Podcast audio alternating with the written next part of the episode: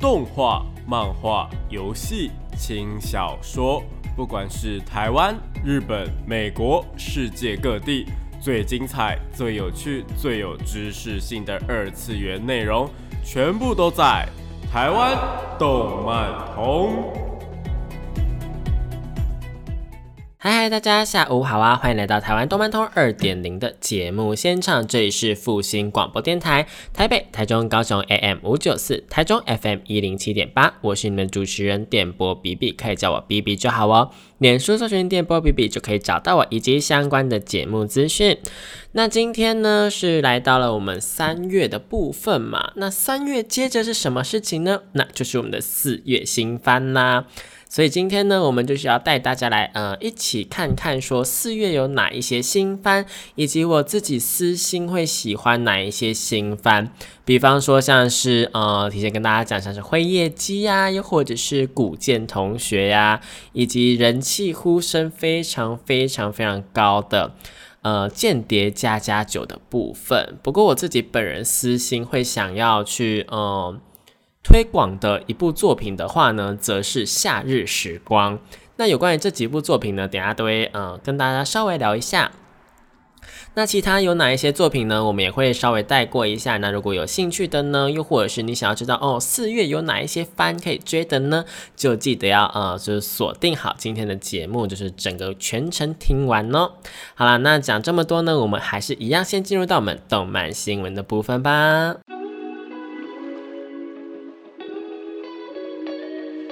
少年少女、热血感动、悬疑推理、恐怖血腥、御教娱乐、恋爱放闪、BLGL，各式各样的动漫作品推荐，全部都在动漫推推。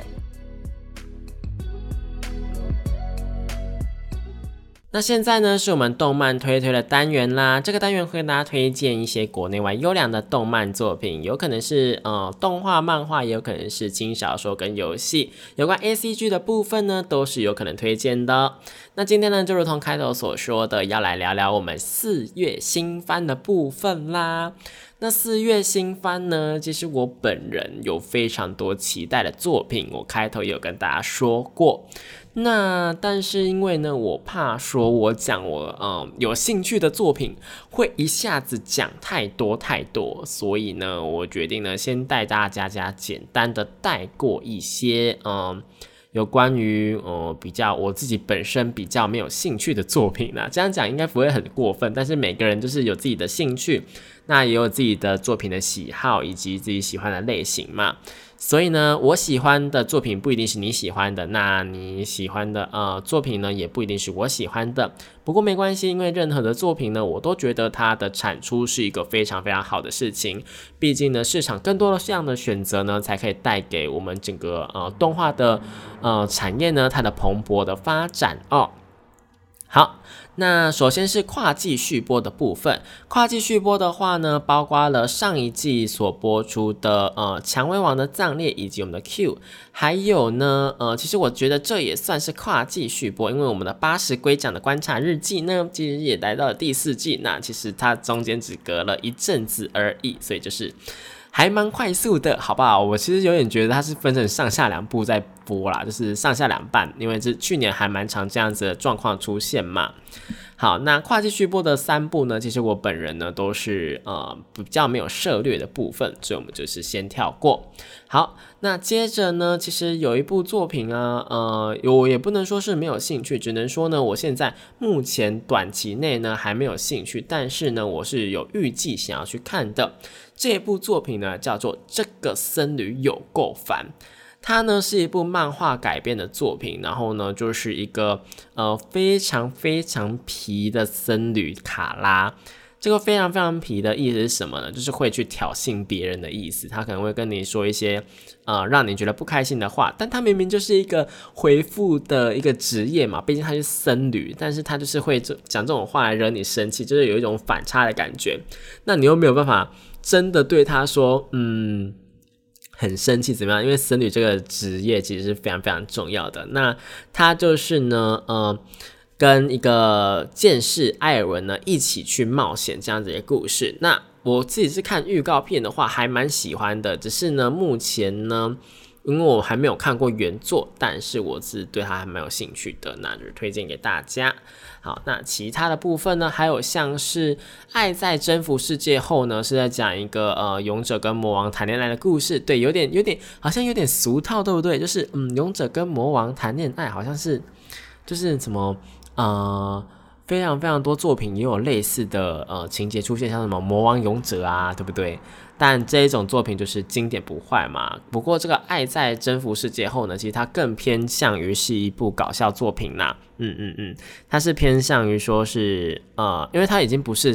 不算是勇者，他比较偏向于我自己看的感觉是比较偏向战队啦。那战队对上魔王的话呢，会有什么样的新火花呢？那我们也是看看喽。好，那接着呢是一部小说改编的作品，叫做《勇者辞职不干了》。那《勇者辞职不干》呢，其实。很多的小说作品都是这样子嘛，就是开头就跟你说，就是片名就跟你说，哦，我们这部作品要做些什么事情了。那简单来讲呢，就是勇者他辞职，然后不干了，然后去呃别的地方做一些其他的事情这样子。那我自己看预告片是觉得这种剧情有点小俗套，所以我呃没有。对，就是虽然说以前那种异世界怎么样的，然后很疯狂，然后到最后呢，就会变成说有一些就是勇者退休者的生活。我相信上一季或者上上一季都有类似的作品出现。那如果你喜欢这类型的作品，喜欢这类型，呃，到最后一定又会被请回来帮忙，然后解决事件的作品的话呢，也是可以看一下了，好不好？但我自己是个人觉得有点有点小俗套。好啦，那另外一部作品呢，是我一个非常非常。呃，还蛮有兴趣的作品，对，就是，但是也是没有看过原作，就是纯粹对于他的预告片相当的有兴趣。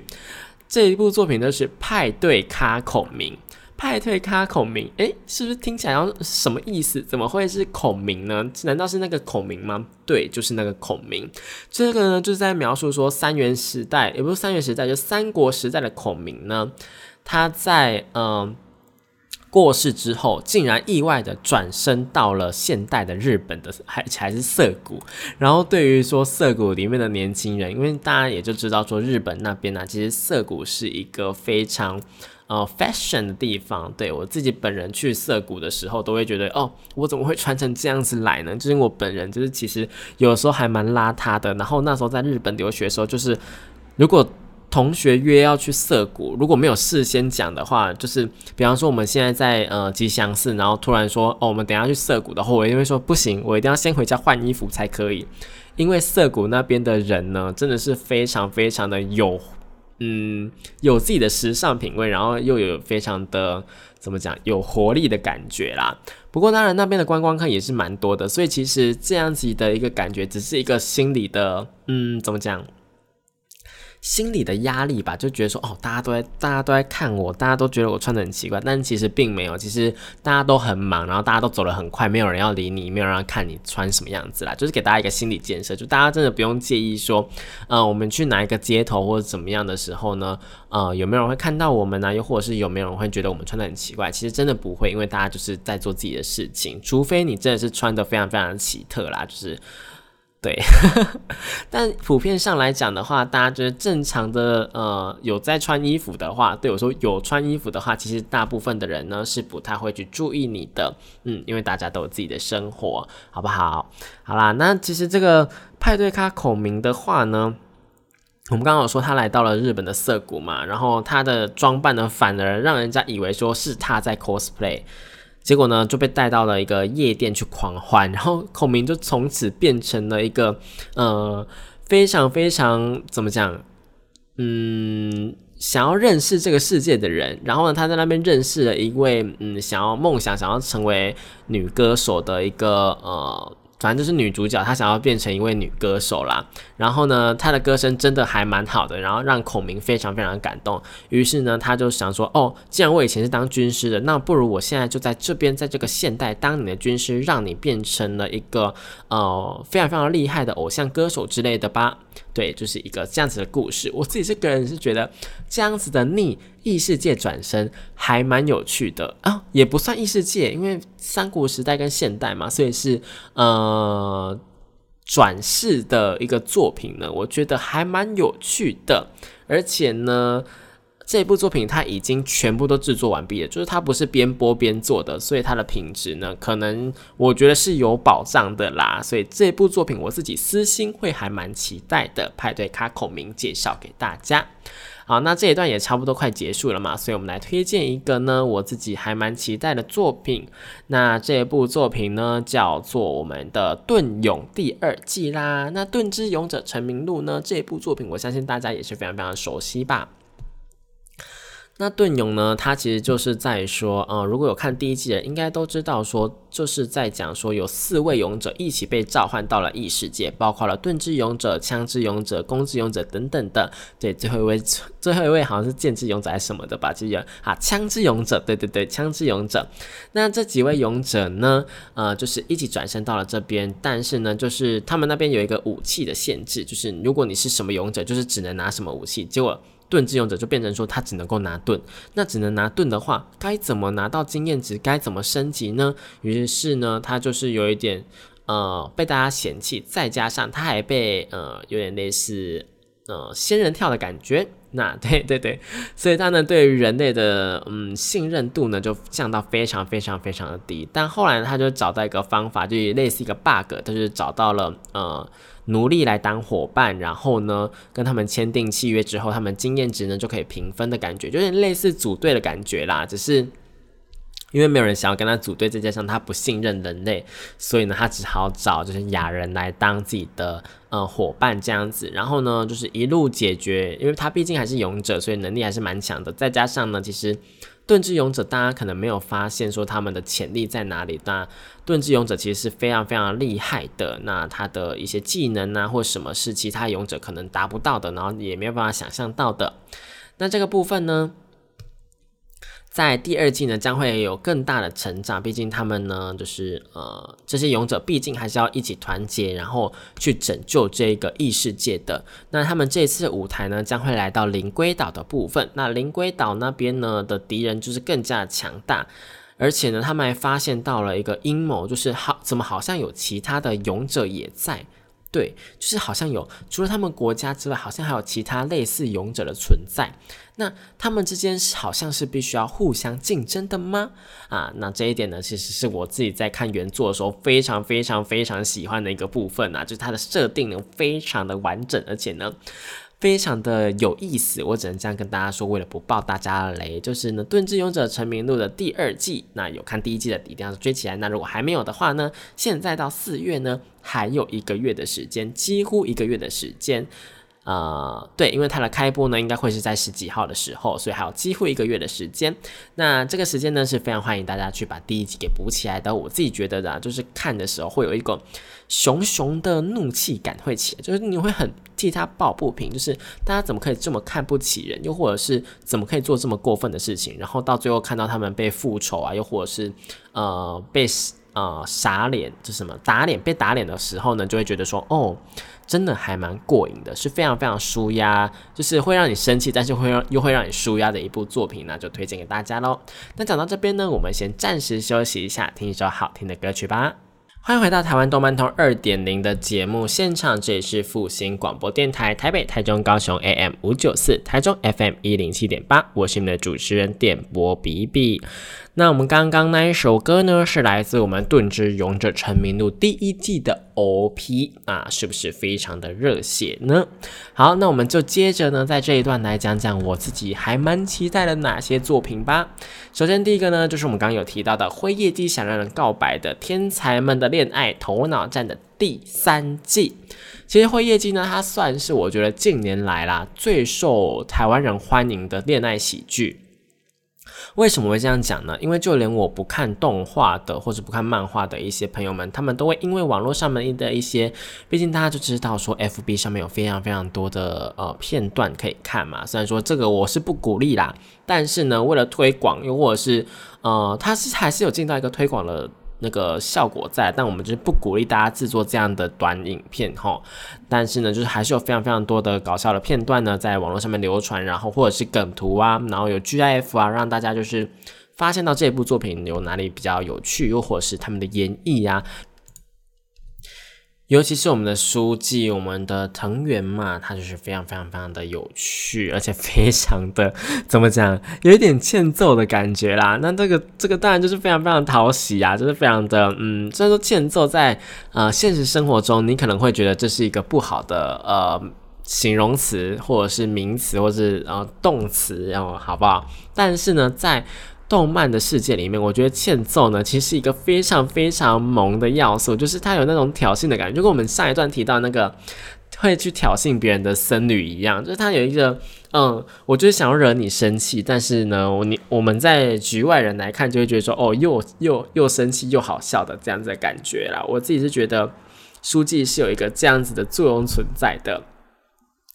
那会业绩呢，在第二季把一个还蛮可爱的伊锦也拉进来，当成那个会计监察，以及我们的帅气的会计，我们的时尚优呢，他呃在运动会的精彩表现，那么充满男人味的表现之后呢，在第三季呢，我们终于要来到我自己个人是觉得在漫画当中我还蛮喜欢的篇章，也就是我们的文化季的篇章啦。任何的有关于恋爱的作品，又或者是有关于校园的作品，他们的呃文化季呀、学员季呀，基本上都是一个高潮。包括像是我的英雄学院，他们的嗯文化季呢，也是一个非常厉害的展出，然后还有唱歌、跳舞等等的。所以呢，在任何的校园作品里面，我觉得这样的一个祭典呢。呃，相信是很多看动漫的人，又或者是看戏剧类的人呢，都很喜欢的一个章节哦。那在第三季的部分，就是文化季的部分呢，我们的会长以及我们的呃副会长有四公跟。呃，可能就是会有一点点的进展呢，又或者说，嗯，还蛮大的进展。呃，这个部分呢，我觉得还蛮精彩的。不过，对，同样也是不能够爆雷，所以没有办法跟你们讲太详细，只能够说呢，他们算是我自己是觉得说有所进展啦，好不好？呃，然后呢，如果你们等不及说四月开播的话，其实啊，辉夜姬啊，在之前试出的一个 PV，也就是他们的。那个预告，其实呢，他们是选择一个还蛮有趣的方式呈现，就是他们试出了一集的呃动画来给大家先看，抢先看的感觉。那这一集呢，会不会收录在第一集当中，又或者说会不会收录在第三集当中？其实也不一定啦，搞不好就是纯粹是为了做这个 PV 出来。那我会说一集的话，其实它也不是一集，就是半集的长度。不过呢，因为呃，辉夜姬它算是有点类似单元剧的部分啊，就有点类似是个漫画的感觉，就是原作的部分，所以呢，它的。呃，每一集里面，每一集二十三分钟里面，其实可能会塞一两个单元这样子。那这个就是一个单元，叫做时尚优想要说。那会看到我们的呃会计时尚呢，就是呢带了一本有点类似 Jump 的呃漫画周刊来到呃我们的学生会室，然后呢会长看到之后就开始跟他讨论说，动漫里面呢，就是漫画周刊里面有哪一些现象，比方说。他们初刊的频率啊，有哪一些设定啊？那编辑会怎么样说等等的，其实还蛮有趣的。在他们探讨的部分，就你看到漫画人物在探讨漫画，就觉得嗯，还蛮有趣的。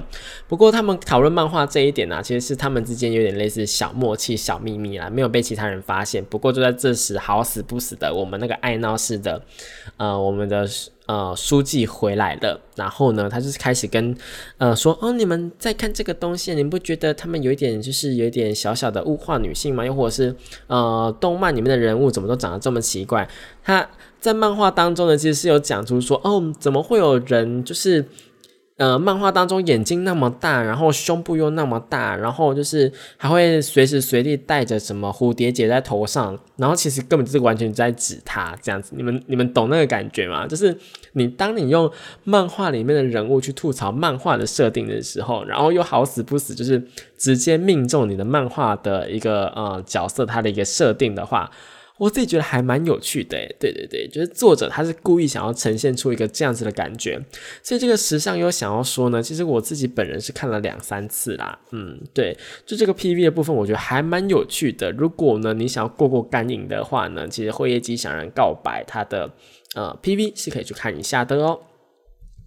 好，那接着呢，我们这个这 part 第二部作品呢，是我自己本人。对我自己本人最最最最喜欢的时候，还买了他全套的漫画。对他最近出了第十六集，所以我也买了第十六集的古剑同学是沟通毒蛇。但每次提到古剑同学，就是还是要抱怨一下他的台版的翻译，就是怎么会把它翻成沟通毒蛇？我们就是把它翻成古剑同学有交流障碍症，不就好了吗？就是这么简单明了，好不好？好吧，我们就是当年那一个呃负责翻译的人，嗯，我们就是。好了，也不能够怎么样，就是觉得说，呃，翻译的有点不到地，又或者是翻译的有一点点，嗯，不太妥，这样了，好不好？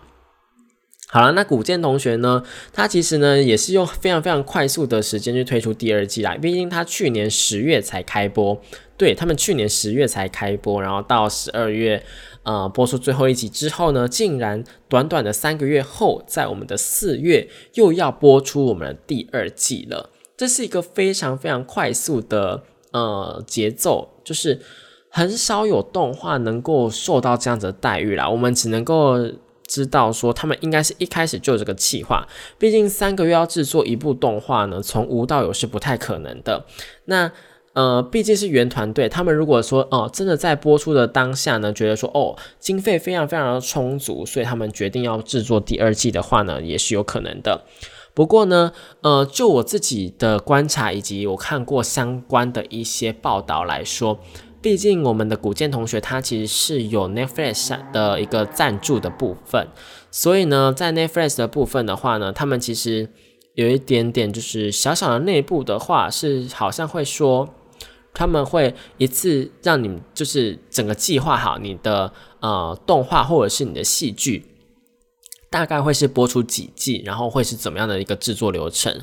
然后呢，在你播出第一季的时候呢，看你前几集的表现。如果你制作的还不错，然后反应也还不错的话呢，那他就会接着让你直接制作第二季。就是你前面已经完整的先计划好了，你可能已经计划好，我就是要做五季。然后呢？但是呢，他们就会先让你先试做一季，试做一季之后，然后看反应怎么样，然后就如果在播出的当中还不错的话，然后就让你迅速的制作第二季。其实 Netflix 的它的影集啊，或者是动画能够出的这么快，是有一个这样子的内部的流程在的，所以我觉得还蛮有趣的，你们知道吗？就是。呃，但是相反的啦，就是如果你第一季的前几集表现的不好，你会马上被腰斩。就是你可能前面做了非常非常多的功课，你已经把五季的剧本啊、五季的人员呐、五季的团队都已经找好了，但是你只要第一季表现的不好，你就会马上被砍。所以同样的道理，如果古剑同学他第二季表现的不好的话呢，也是会同样直接遭到被砍的命运，好不好？但以古剑同学的人气来讲的话呢，我觉得是还蛮。呃，吸引人的，而且呢，应该是不会发生这样的事情啦。毕竟推特上面呢，有关于古剑同学最近要播出啊，又或者是他第二季的呃宣传图释出的消息呢，其实，在呃推特呢，我们是可以看到非常非常多人在转推的。所以呢，我觉得，嗯，古剑同学第二季应该也是稳的啦。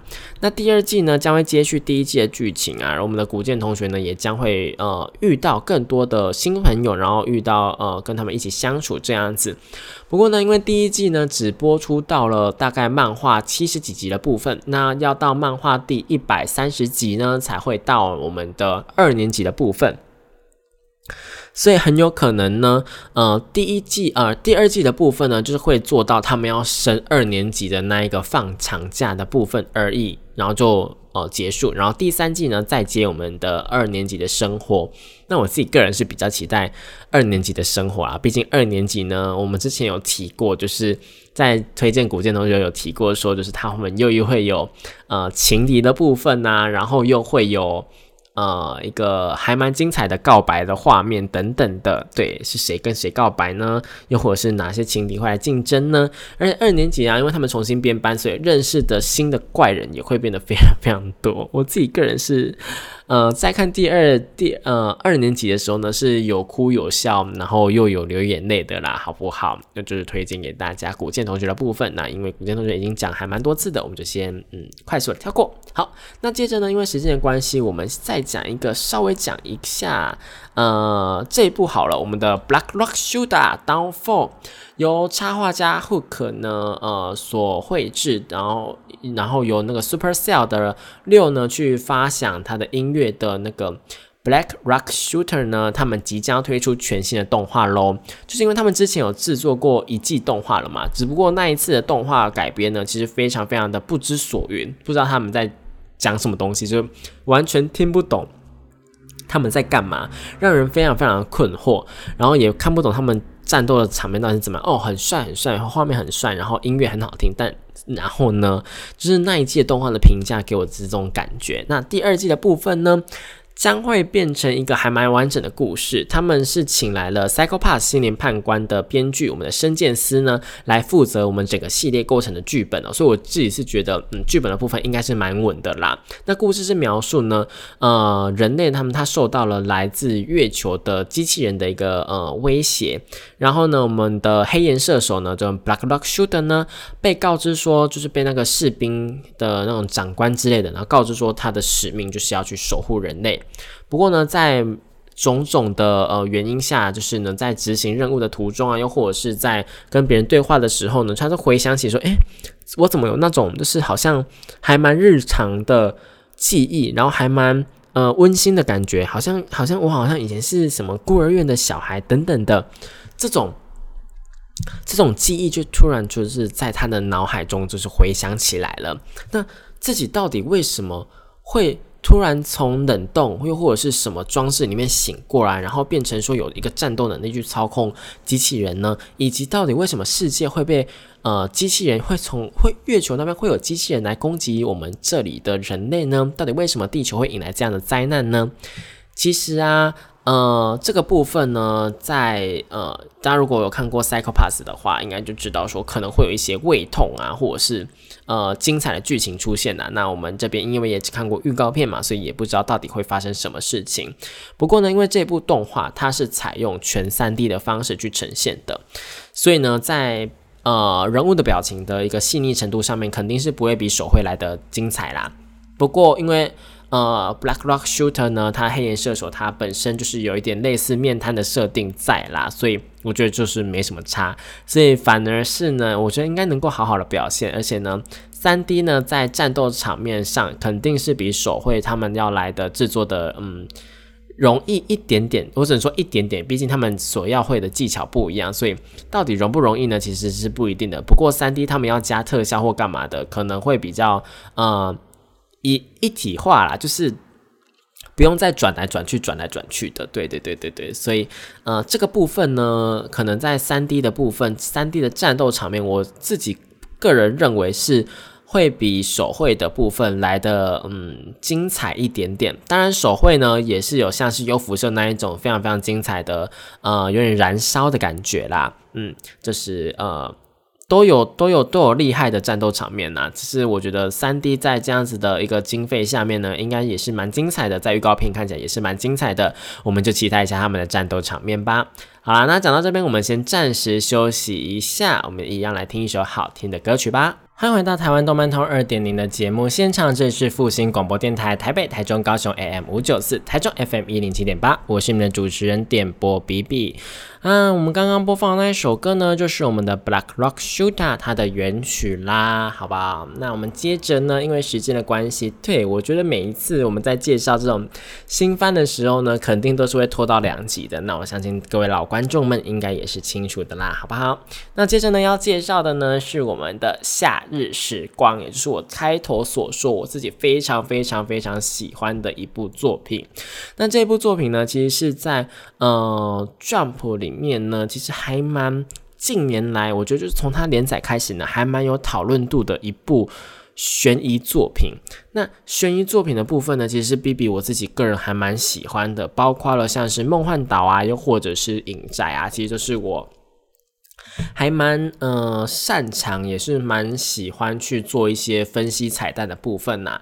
那夏日时光呢，它的故事还蛮特别的哦，因为呢，它其实是在呃讲述有点类似那种呃日本人不是。有很多的小岛嘛，就是他们其实是也是海岛国家，然后有非常非常多分散的小岛。那在某一座小岛上面呢，其实流传着一个传说，就是呢，他们流传着一个叫做影子病的一个传说。那这个影子病是什么呢？影子病的传说呢，就是你如果看到跟你一模一样的影子的话，你就会死掉。那这个传说呢，它其实流传还蛮久的了。但是其实这个传说它背后呢是在讲说，嗯，你们知不知道日本？应该说，我觉得应该是日本那边传过来的传说啦。就是如果你在世界上面看到了跟你一模一样的人的话呢，你会在怎么几天内死掉之类的。这其实呢是在讲一个，嗯，另外一种，呃，可能是欧美那边的一个妖怪，就是他们会去夺取人类的身体，然后透过模仿。然后呢，去做一个呃夺取人类身体的一个动作。那这个东西呢，其实也跟我们呃我自己还蛮喜欢的作品，就是《影宅》里面的 Morph，其实还蛮像的。那 Morph 这个东西呢，其实就是小妖精，然后呃就也就是欧美国家那一边的小妖精，然后他们会去做一个模仿生物的动作，然后如果可以的话呢，可能就会侵占他们的身体这样子，然后变成它。他们最终目的就是要变成它。那这个东西呢，其实在夏日时光呢，其实是有一点异曲同工之妙的。那这影子病呢？它就是会变成说一个，嗯，在预告当中，因为预告当中也有，所以我也不太算是暴雷。反正就是呢，它会有一个，这是围垒啦，就是它会有一个。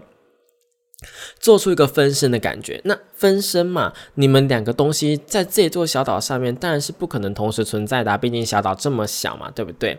所以呢，他们就是有点互相在夺取自己的身体的感觉，互相夺取那种嗯主导权的感觉。